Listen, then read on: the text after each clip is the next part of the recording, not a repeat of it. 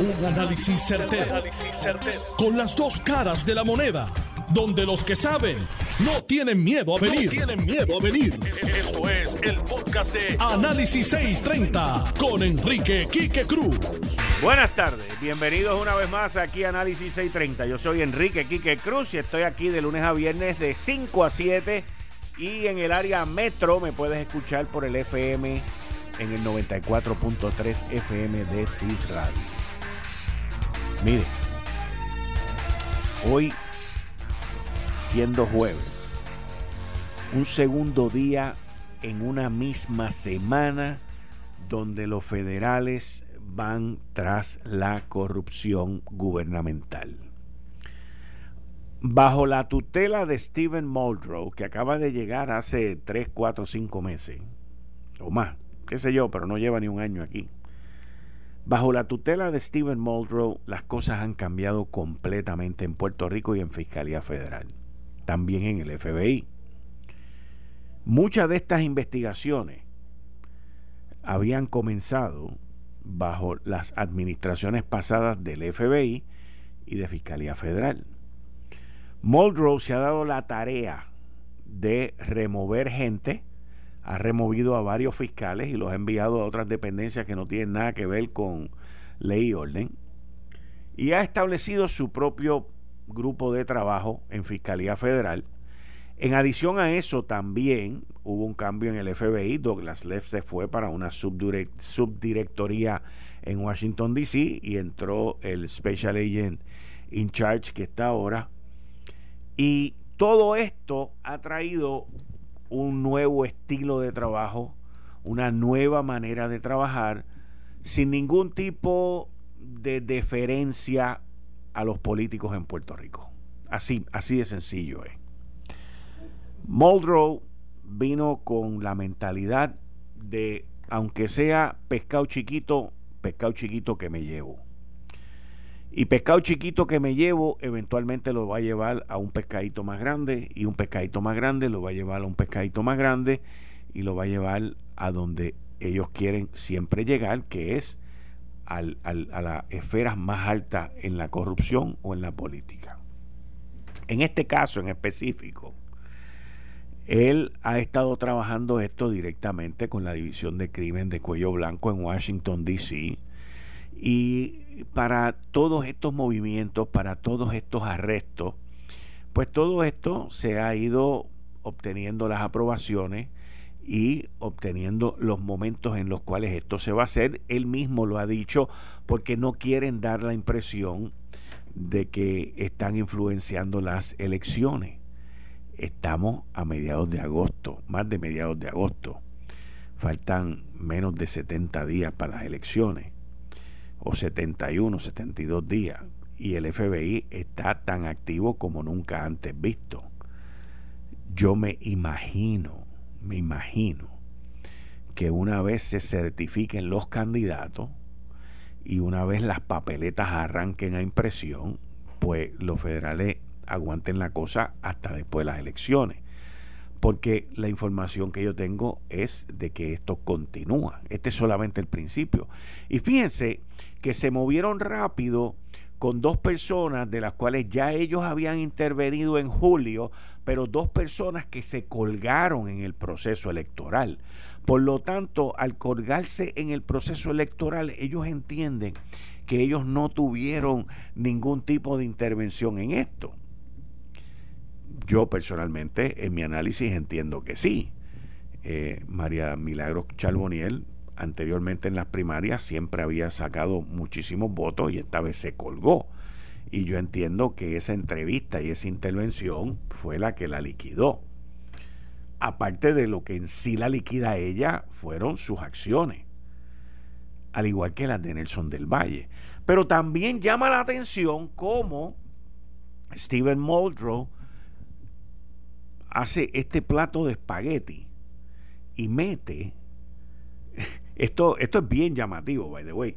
Y mete eh, el, pliego acusatorio o la conferencia de prensa donde se está llevando el pliego acusatorio, lo mete con otros arrestos que hubo con pedofilia y otros arrestos que hubo con un servicarro en el área oeste de droga. Que, by the way, fueron hasta Cabo Rojo, pero esto de los servicarros de droga se convirtieron después del huracán María, pero principalmente durante la pandemia. Pero esto empezó después del huracán María y, y se han convertido en extremadamente populares.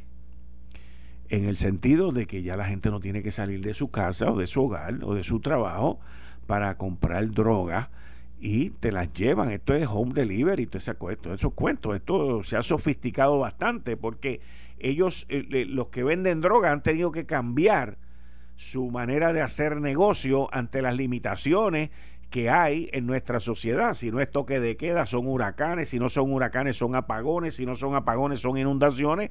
Y esta gente tiene un ejército de empleados también que los tienen que mantener este, pagándoles y corriendo para arriba y para abajo. Así que eh, todo el mundo va modificando la manera que hace su negocio y la manera como busca su negocio también. Pero llama la atención cómo han metido esto de Nelson del Valle con una banda que vendía drogas en Cabo Rojo, en el área oeste de Puerto Rico, y con otros arrestos por pornografía infantil. Y tú ves ese batacumbele, tú ves ese mondongo ahí en la conferencia de prensa de hoy, que lo, sí, el mondongo apesta, por eso que lo dije, el mondongo apesta. A mí no me gusta el mondongo. ¿Tú comes mondongo? Yo tampoco. Y tú ves ese mondongo esta, esta mañana, a las 11 y 5 de la mañana, que lo estuve escuchando, y tú dices, ¿qué es esto? Mire, todo tiene un propósito. Todo tiene una razón. Yo no creo en causalidades. Yo creo, yo no creo en casualidades, perdón, yo creo en causalidades.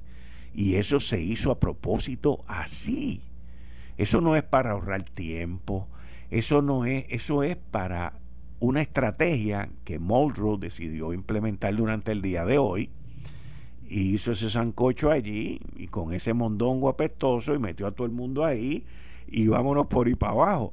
Pero el que se crea que esto terminó, esto no ha terminado todavía. Así que el mismo esquema, la misma gente, o sea, cuando me refiero a la misma gente, son empleados metiéndose en problemas una persona cooperando, que el mismo Muldrow y el director del FBI local lo, lo, menciona, que es el personaje A. Y como dijeron, una cosa, ah, yo escuchaba esa conferencia de prensa, y lo digo con todo respeto a los que están ahí, pero yo los escuchaba y yo me acordaba en mi mente las veces innumerables o las innumerables veces que Douglas Leff estuvo aquí y dijo exactamente las mismas palabras.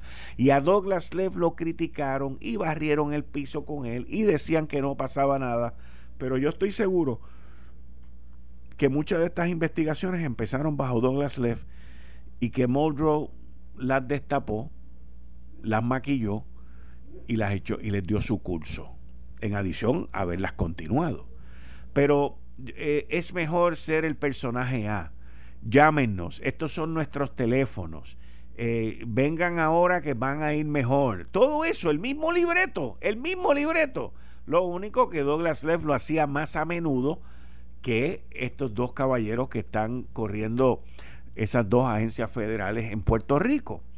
Eh, es muy, muy llamativo la similitud, muy llamativo el mensaje y es un mensaje que ha ido calando porque más gente ha ido llamando y han ido cooperando y a esos que levantan la mano y que cooperan y llaman al 754-6000 que es el teléfono que dieron. Ya yo me lo sé de memoria the way.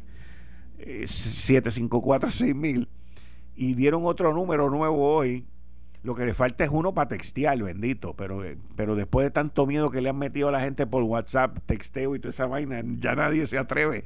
Ya nadie, oye, nadie sabe ya si lo que tú borras en tu teléfono es bueno o es malo porque te pueden meter preso y meterte una obstrucción a la justicia. Esto es una cosa, pero eh, impresionante. Y un saludito a los federales que yo sé que me están escuchando. Pero la, realidad de todo esto es que el estilo de trabajo, las cero consideraciones, y el que vamos para adelante a limpiar esta casa por parte de Steven Muldrow es interesantísimo y se ve que están motivados y que van a echar para adelante con todo esto, pase lo que pase. La meta de ellos, honestamente, no es arrestar a estos dos o tres representantes ni nada de este tipo de cosas. Ellos quieren seguir por ahí para arriba en la, en, la pirámide gubernamental. Y cuando, como lo dije yo cuando arrestaron a Tata Charbonnier el lunes, que dije que para ella pues tiene que ser dolorosísimo el que un hijo esté metido en esto y ella va a hacer todo lo que pueda hacer para salvar a su hijo después para salvar a su esposo y después si ella tiene que seguir el curso sola, ella lo hace, pero e, eso es lo que haría cualquier padre o madre en una situación como esta. Tú no quieres que tus hijos paguen por tus errores, aunque muchas veces los hijos pagan por los errores de uno.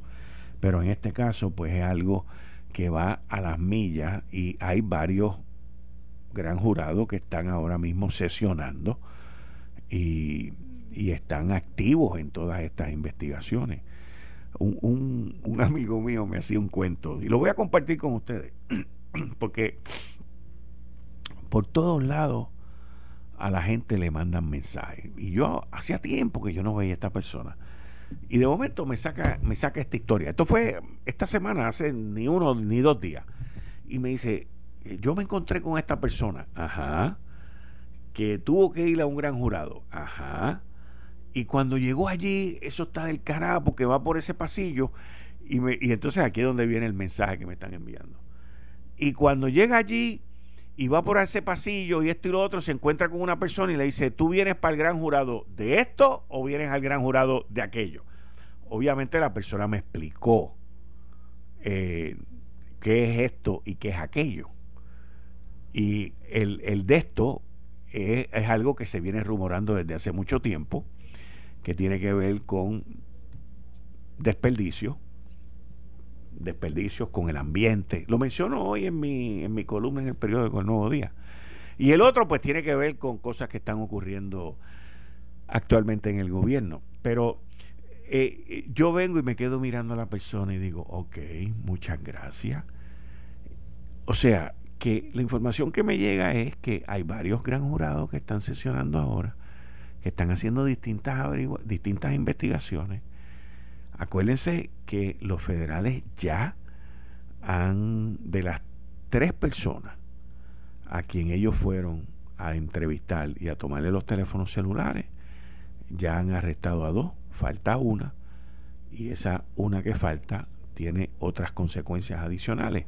Así que todo esto, mis queridas amigas amigos, y también como lo digo en la columna, todo esto, eh, la, lista original que yo tenía de nombres era de cinco nombres. Estaba Tata Charbonnier, está Tata Charbonnier, está Nelson del Valle y hay tres más. Esa lista ahora ha crecido a ocho, han aparecido tres más. Y es interesante cómo esto sigue. Yo no doy los nombres, yo tengo los nombres, yo no doy los nombres porque sería irresponsable de mi parte, aun cuando de los cinco que tengo hayan pegado los primeros dos, yo no sé si los otros tres van a estar metidos en ese meollo o los otros cinco, digo, perdón, seis que faltan todavía.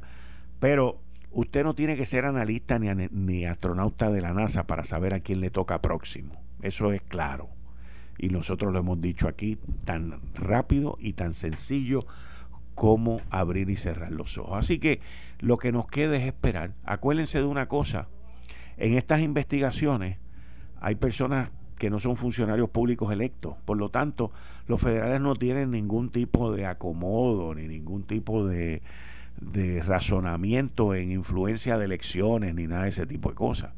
Lo que sí es que dentro de estas oficinas legislativas hay mucha gente que está cooperando y hay mucha gente que levantaron la mano, como dijo el director del FBI local, y dijo, yo quiero ser persona A, yo no quiero ser fulano ni fulana ni fulano. Y eso es algo que eh, se está llevando a cabo ahora, ahora. Y el gran jurado, pues es quien está zumbando todas esas acusaciones a diestra y siniestra. Otra información que la comparto con ustedes, no la he verificado, pero que me lleva, me llega hoy, es que también vienen unas acusaciones de Nueva York. En Nueva York está lo que se conoce como el Southern District of New York, que es una oficina federal muy agresiva eh, y que inclusive ya ha hecho acusaciones aquí y eso me llegó hoy. Se lo vendo a ustedes idéntico como me llegó, pero les digo honestamente, y es la primera vez que cuando yo les digo algo de una fuente, es la primera vez que le digo no ha sido verificado porque me llegó llegando aquí. Y como el ambiente y como esta situación de los desperdicios y todo este revolú y esta selva y este nuevo sheriff que tenemos en Puerto Rico han cambiado todo Imagínense si han cambiado todo, que Muldrow ha reunido a su gente y les ha dicho que no quiere comentarios, expresiones, liqueo de nada. Y hasta ahora ha sido muy exitoso en eso. Inclusive cuando soltaron, porque eso fue a propósito, cuando soltaron lo primero del gran jurado eh, de aquí de allá, lo primero los vinieron a soltar por allá por Nueva York o puede haber sido también el Southern District of New York, que se lo dieron a Andrew Scuria de Wall Street Journal. Lo que sí es que han lo, que sí han logrado, lo que sí Muldrow ha logrado y el FBI también ha logrado, siguiendo las instrucciones de Muldrow, es el hermetismo en que aquí no se diga nada. Y Muldrow se ve que ante la más mínima sospecha, ante la más mínima sospecha, él remueve la gente y se acabó. Eh, se, se, denota en, en, su lenguaje corporal y en lo que yo he escuchado que si sospecha, si no se siente seguro, si no se siente cómodo y sobre todo si no confía, esa persona no va a durar ahí más de 48 horas.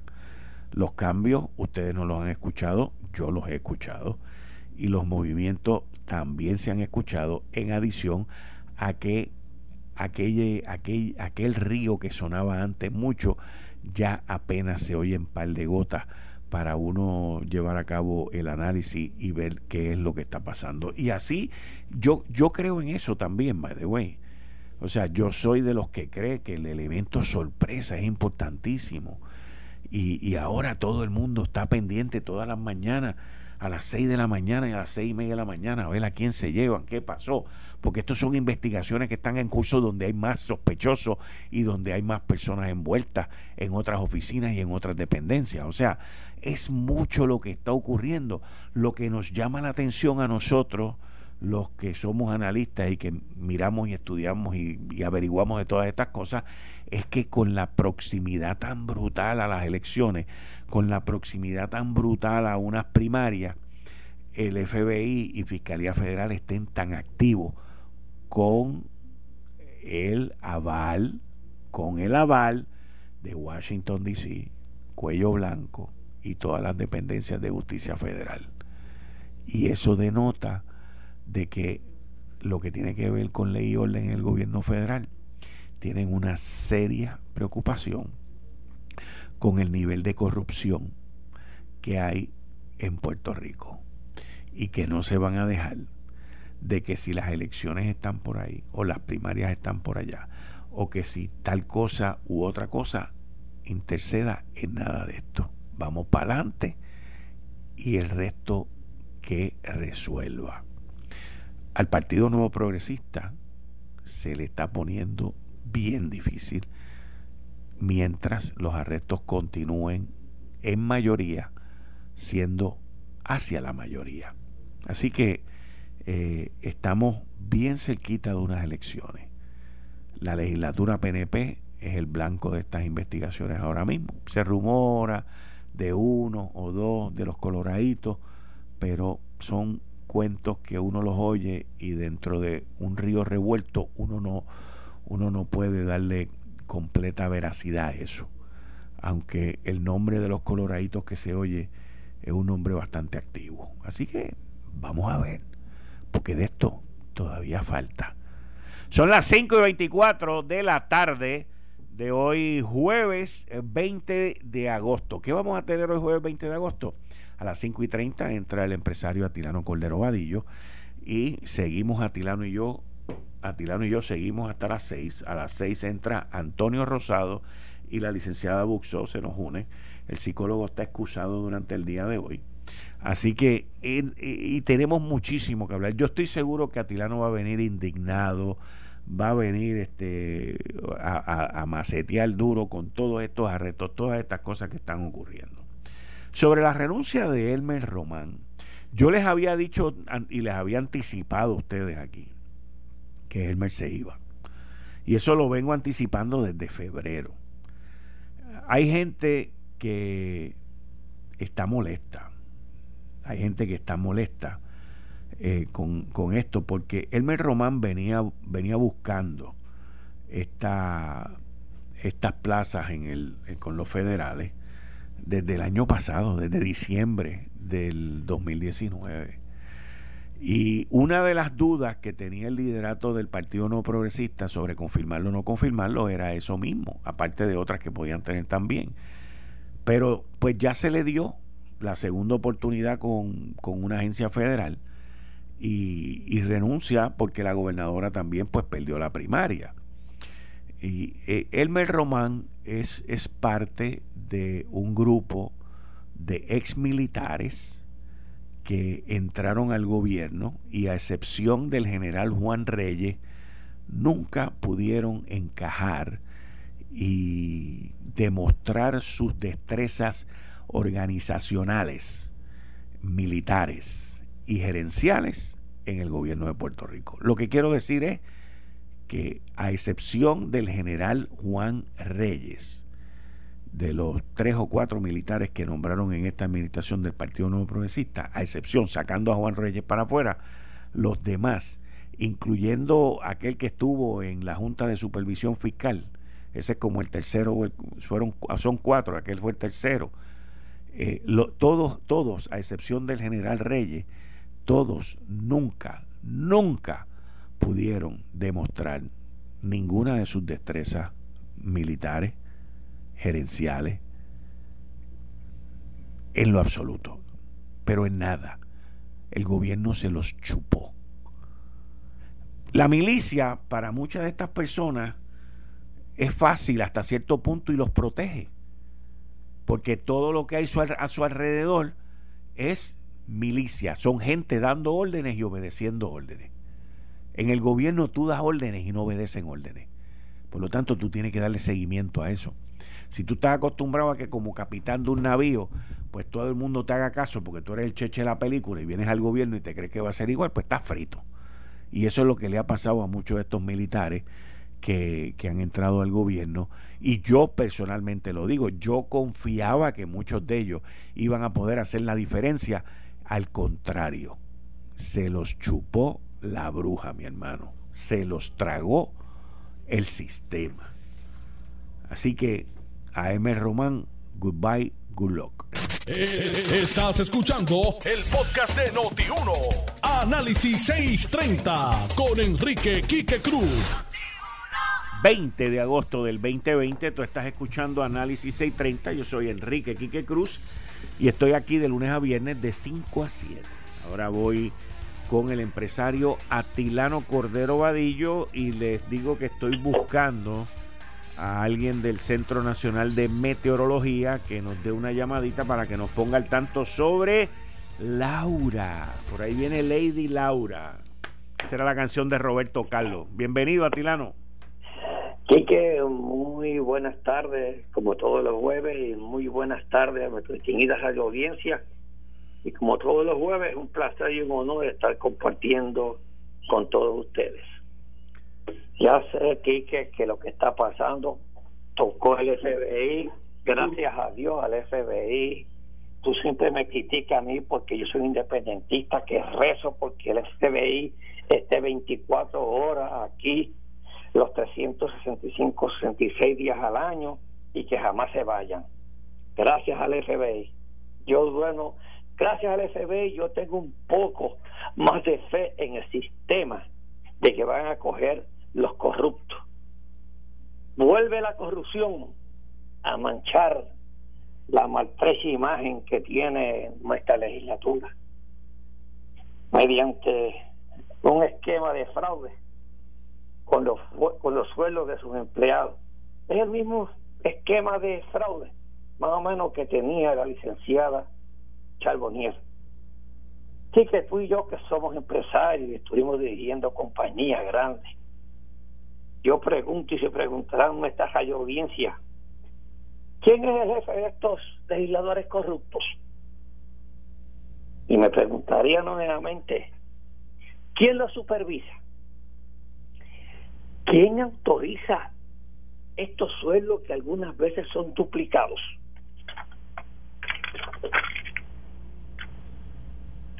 La, duplican el sueldo de lo que ganaban antes. ¿Quién los audita? Ahí no hay, ahí no hay auditoría. En la Cámara de Representantes no hay supervisión con estos acontecimientos que están viendo. En la Cámara de Representantes no tienen jefes. Y en la Cámara de Representantes no tienen un presidente que esté ejerciendo sus funciones con responsabilidad, porque es una vergüenza esta corrupción para el país, imagino que también para él. ¿Ok? O es que están allí combinados o se están encubriendo unos a otros que no envían a nadie a justicia. Se preguntará nuestra audiencia, ¿y por qué el FBI los descubre? Y la presidencia de la Cámara no lo sabe ni lo sospecha. Pero, hermano Quique, estamos cerca de las elecciones, donde el pueblo los va a enjuiciar por las malas administraciones y los va a enjuiciar con lo más importante, con su voto. A los que no hicieron su trabajo y le fallaron al pueblo, que el pueblo lo castigue con su voto y no los elija más. Esa es mi parte, mi pequeña intervención de lo que está pasando y yo estoy seguro que tú tienes algo que comentar y preguntarme. Mira, este es el, en inglés se llama The Never Ending Story, la historia que nunca termina. Nunca termina. Y, y yo me acuerdo hace muchos años atrás, y tú te lo debes recordar también, los famosos empleados fantasma. Sí, señor. Ahora no son empleados fantasma, ahora son empleados bendecidos eh, que se presta también el empleado para hacer este tipo de transacción, que es la problemática en todo esto también. Pero por eso lo están castigando, Quique, al empleado. Correcto, pero tú traes, pero tú traes un punto extremadamente válido en la empresa privada e inválido en el gobierno. Y tú estás hablando de supervisión y tú estás hablando de accountability. Y tú estás hablando de, si tú ves que algo está mal, corrígelo. Definitivamente, por la experiencia que tú has tenido, la experiencia que he tenido y muchos de nuestros radioescuchas también las han tenido, cuando tú te sientas a hacer un presupuesto y tú ves unos incrementos en unas líneas, en este caso la línea de salario o la línea de los contratos, pues alguien tiene que hacer la pregunta Alguien tiene que indagar y buscar. Yo tengo un par de amigos míos que han sido legisladores y que hoy, gracias a Dios, pues están fuera de esa virtud o de, ese trabajo.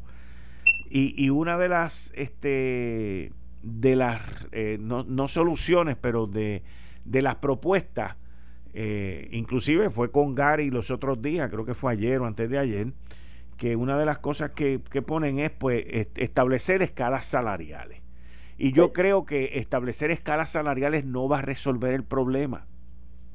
Porque las escalas salariales lo que establecen son unas especificaciones y unas escalas, pues si llevas X número de años o tienes X número de destreza y educación, pues caes en esto.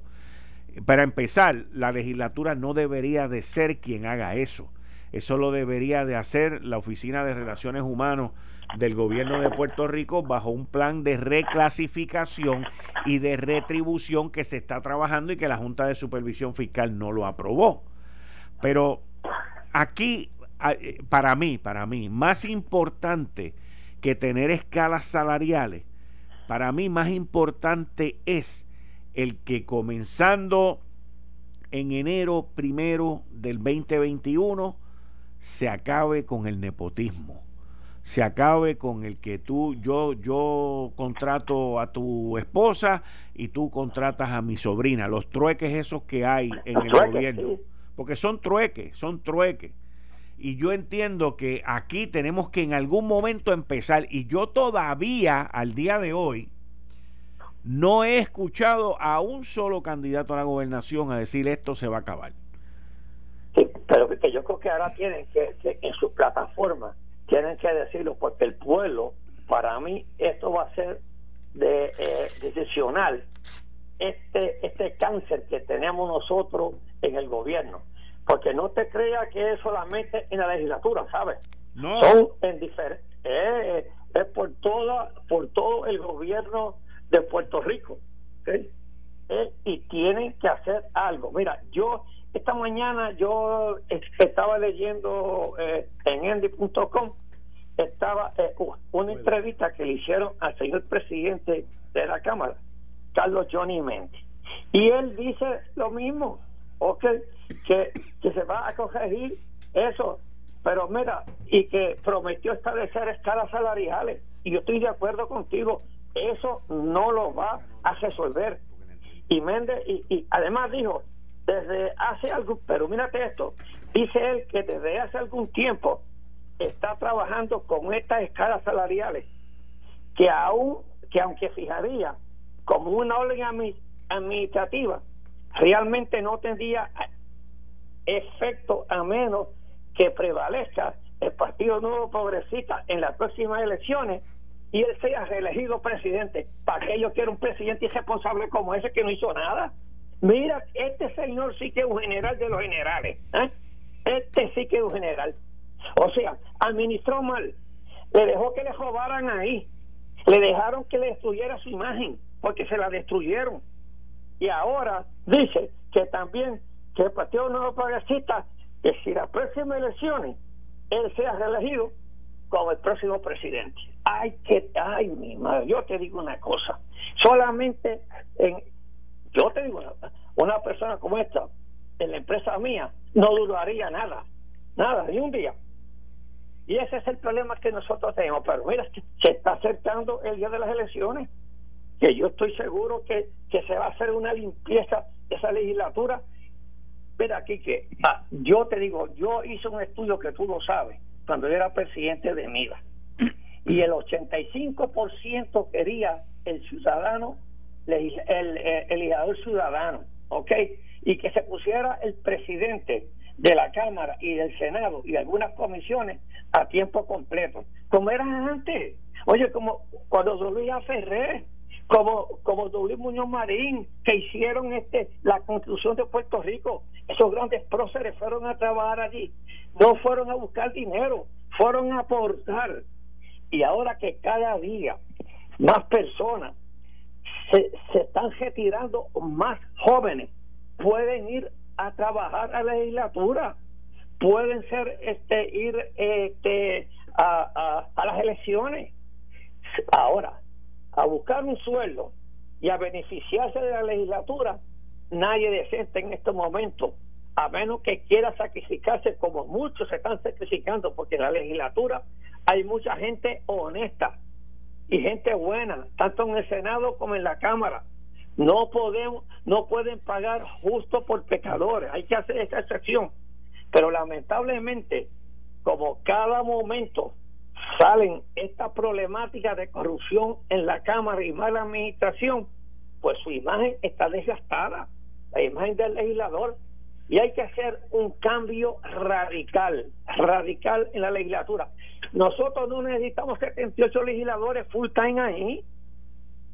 Es más, te digo más, me, me, me, me, me conmocionó, sinceramente más, por poco convulso yo a oír las palabras del legislador que muy cariñosa se le llama Tatito, del Partido Popular, ¿ok? Que, que, que cometió, que cometieron estos fraudes porque le habían quitado las dietas este, a los legisladores. No, señor, el que no pueda este, ir con ese sueldo, que no vaya a la legislatura, que no vaya. Que no aplique, que no corra. que se quede en la casa trabajando. Pero lo que pasa es que muchos van ahí okay, con ese con, el suelo, que, que el suelo de son 70 mil dólares. Pero mira, si tú entonces no le das, quieren ser legisladores y comienzan a hacer estos, estos chanchullos y estos traqueteos, y ahí es que se daña la imagen de la legislatura. Pero yo siempre te digo, que hay legisladores buenos, hay legisladores honestos, que lamentablemente esta gente le están manchando este, su imagen. Y yo creo que esos mismos honestos que, que están ahí deben, deben hablar contra esta gente. Pero están todos callados. O sea, si no va el FBI, todo se calla. Oye, oye, en la legislatura, en una empresa, cuando están haciendo algo malo, algunos empleados, eso se corre con otros empleados. Y, y el supervisor, por eso que yo dije, hay una supervisión, hay una editoría, hay muy nada. Pero no es que se tapan unos a los otros, por eso es. Eso es lo que está pasando ahí. Muchas gracias, Atilano. No te me vayas, que voy a hablar, voy a hablar con Cristian ahora. Dame un momentito aquí. Hola, Cristian, ¿cómo tú estás? Buenas tardes, buenas tardes, Chique, a todos los que nos escuchan. ¿Cómo estás? Bien, bien, Cristian, muy bien, gracias. Cristian, la gente eh, ahora van a estar de nuevo de vuelta más tiempo encerrados en la casa. Eh, los niños también están encerrados en las casas, las escuelas no, no abren de manera presencial. Por lo tanto, eh, al uno estar más tiempo en la casa, uno consume más agua de tubería del acueducto de la casa. ¿Y cómo está la calidad del agua en Puerto Rico, de la triple? Bueno, siempre hemos dicho y llevamos, llevamos hablando toda la semana que el agua de acueducto pues está bien contaminada lo dice el mismo acueducto en su reporte de calidad de agua, donde estipula que tiene plomo, que, es dañino, causa de, retardo en desarrollo físico y mental, problemas de aprendizaje, eh, tiene cloro, ¿verdad? Que tiene más 93% más riesgo de padecer cáncer si es cloro y un montón de contaminantes más tanto así que eh, hay un reporte que nos indica que el agua tiene residuos de todo medicamento habido por haber y que la planta de tratamiento no los puede eliminar. So, dicen ellos en el reporte que hicieron que al tomar un vaso de agua de la, de la llave eh, te están medicando. Imagínate cómo está eso. a rayo. Mucha gente que lee sobre, leen el informe que publica la autoridad de acueducto y, y mucha gente pues entonces recurren o a hervir el agua o a agua embotellada. Pues ninguna de las dos opciones es una opción viable porque el problema es que al todo hervir el agua, se, primero que los trialometanos que se, que, se expiden a través del vapor del agua son cancerígenos. Lo segundo que al todo hervir el agua, pues sí, matan las bacterias y demás, las neutralizas, pero te estás tomando las bacterias muertas. Además de eso, eh, los metales y contaminantes se, se concentran. Ahora, la opción del agua embotellada no es viable, ¿por qué?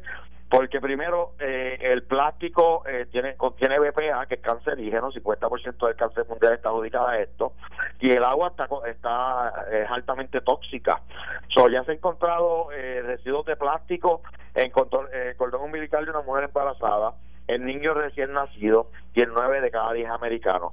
Ahora, el problema principal, porque uno cree, pues son 3.99 por un paquete de agua, pero el problema es que tú te llevas esto a tu casa, te, te contaminas eh, con el agua, eh, estás en la fila que te puedes contaminar con esto del COVID, tienes que cargar esta agua hasta tu casa, eh, la, la consumes y al final nunca te quedas con nada porque hasta la botella botas.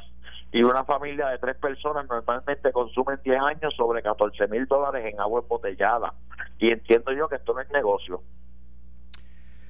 Mucha gente habla sobre el agua alcalina, pero el agua alcalina cuando uno la va a comprar por ahí está carísima. El agua alcalina vale como a 2.50 el galón, más o menos sobre 2.50 el galón. El problema es que primero tiene microplástico porque viene envasada en plástico. Segundo, esa agua alcalina lleva envasada sobre un año, o ya la alcalinidad la hemos perdido. Eh, lo bueno que este bidón tiene te da 75 galones de agua alcalina pura y alcalina sobre 9.5 pH a solamente 3 centavos el galón. Ok, ¿y qué es Sevilón? Sevilón es un sistema de osmosis inversa, el mejor sistema que hay en el mercado, porque está hecho para el agua de Puerto Rico, que es un poquito más fangosa, más viscosa, con mucho más sedimento. Nosotros lo preparamos para Puerto Rico. Es un sistema eh, que está garantizado de por vida, es europeo, tiene un montón de certificaciones y es el sistema que yo eh, eh, que, yo lo ofrezco a mi familia. O sea, yo, yo estoy tan confiado en, en, este sistema que yo pongo las manos, o sea, yo pongo la salud de mi familia en las manos de ese Sevilón porque las pruebas que arroja este sistema están por encima de cualquier otro equipo en el mercado en cuestión de calidad. Ven acá, cuéntame, ¿qué, qué, vamos, ¿qué vamos a hacer con la gente que nos está escuchando hoy? bueno, eh, esto, estas personas que siempre nos están escuchando, tenemos algo especial para ellos. El número es 303-4133, márcalo ahora, 303-4133. Sabemos que eh, el aire está contaminado también, que el polvo de Sahara está haciendo daño. Sabemos que este problema del COVID pues está en el aire y por eso estamos ofreciendo lo que se llama el Air Body completamente gratis para la llamada número 1, número 5, número 10, número 15, número 20, 25 y 30. Se van a llevar uno completamente gratis, tiene un valor de 150 dólares. Y esto es un purificador de aire que utiliza agua y es portátil, tú lo puedes poner a, a, tu oficina, lo puedes poner en el cuarto del bebé y demás, aromatiza la casa, quita los palos olores, es brutal. Yo tengo como cinco en casa y mi casa siempre huele a nuevo gracias al Airbody. Lo bueno es que utilizando diferentes fragancias, diferentes estos eh, eh, eh, aceites naturales, tú puedes neutralizar las bacterias, los virus y, las enfermedades que están en el aire. Son las personas que nos llamen ahora, eh, la 1, la 5, la 10, la 15, la 20, 25 y 30, que cualifiquen llamando al 303-4133 para obtener uno completamente gratis. Llama ahora al 303-4133. 787-303-4133. 787-303-4133 y ustedes con todas las medidas de seguridad y todas las precauciones, sin exponer nada, mascarilla, guantes y todo, cuando los llaman, ustedes vienen y hacen la prueba del agua y se le enseñan a la gente, ¿verdad? Lo que están tomando. Correcto. Lo bueno es que nosotros estamos alrededor de toda la isla, Mayagüez, Coamo, Cagua, Río Piedra, Atillo, eh, o cubrimos toda la isla. Eh, so, llámanos ahora al 303-4133 si quieres saber lo que hay en el agua que tú consumes, si quieres más información y para que tú puedas entonces cualificar para el regalo, tienes que llamar ahora al 787-303-4133. 303-4133, 787-303-4133, 303-4133, 787-303-4133. Gracias, Cristian. Buenas tardes. Buenas tardes. 303-4133. Al regreso de la pausa, voy a estar con José Álamo del Centro Nacional de Meteorología sobre este sistema que se acerca a Puerto Rico y que va a pasar por el norte de nuestra isla este próximo sábado. Hoy es jueves, eso es ya mismo. Esto fue el, podcast de Notiuno. Análisis 630 con Enrique Quique Cruz. Dale play a tu podcast favorito a través de Apple Podcasts, Spotify, Google Podcasts, Stitcher y notiuno.com.